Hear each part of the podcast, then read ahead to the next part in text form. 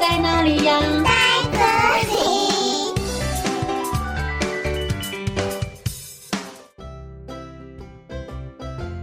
大家好，我是佳佳老师。今天要和你们分享的故事叫做《聪明松鼠菲利普》，文吴庆金。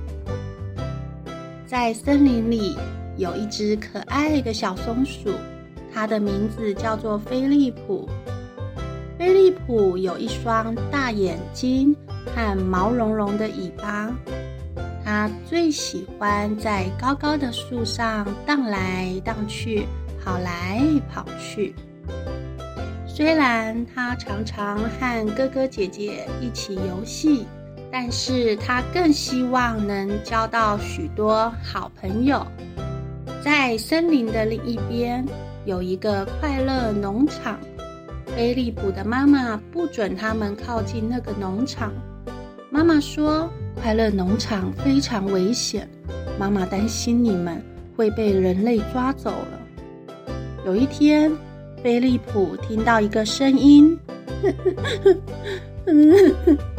沿着声音走过去，他看到快乐农场的小女孩正坐在树下哭泣。菲利普问：“你怎么了？为什么在这里哭呢？”小女孩说：“因为我在森林里跌倒了，我的脚受伤了。”所以我没有办法走路回家。这个时候，菲利普跳上跳下，做出许多高难度的动作，像是翻跟斗、后空翻，逗得小女孩哈哈大笑。菲利普和小女孩变成了好朋友，但是天色越来越晚了。小女孩又饿又累的，很想回家。于是菲利普想出一个好办法。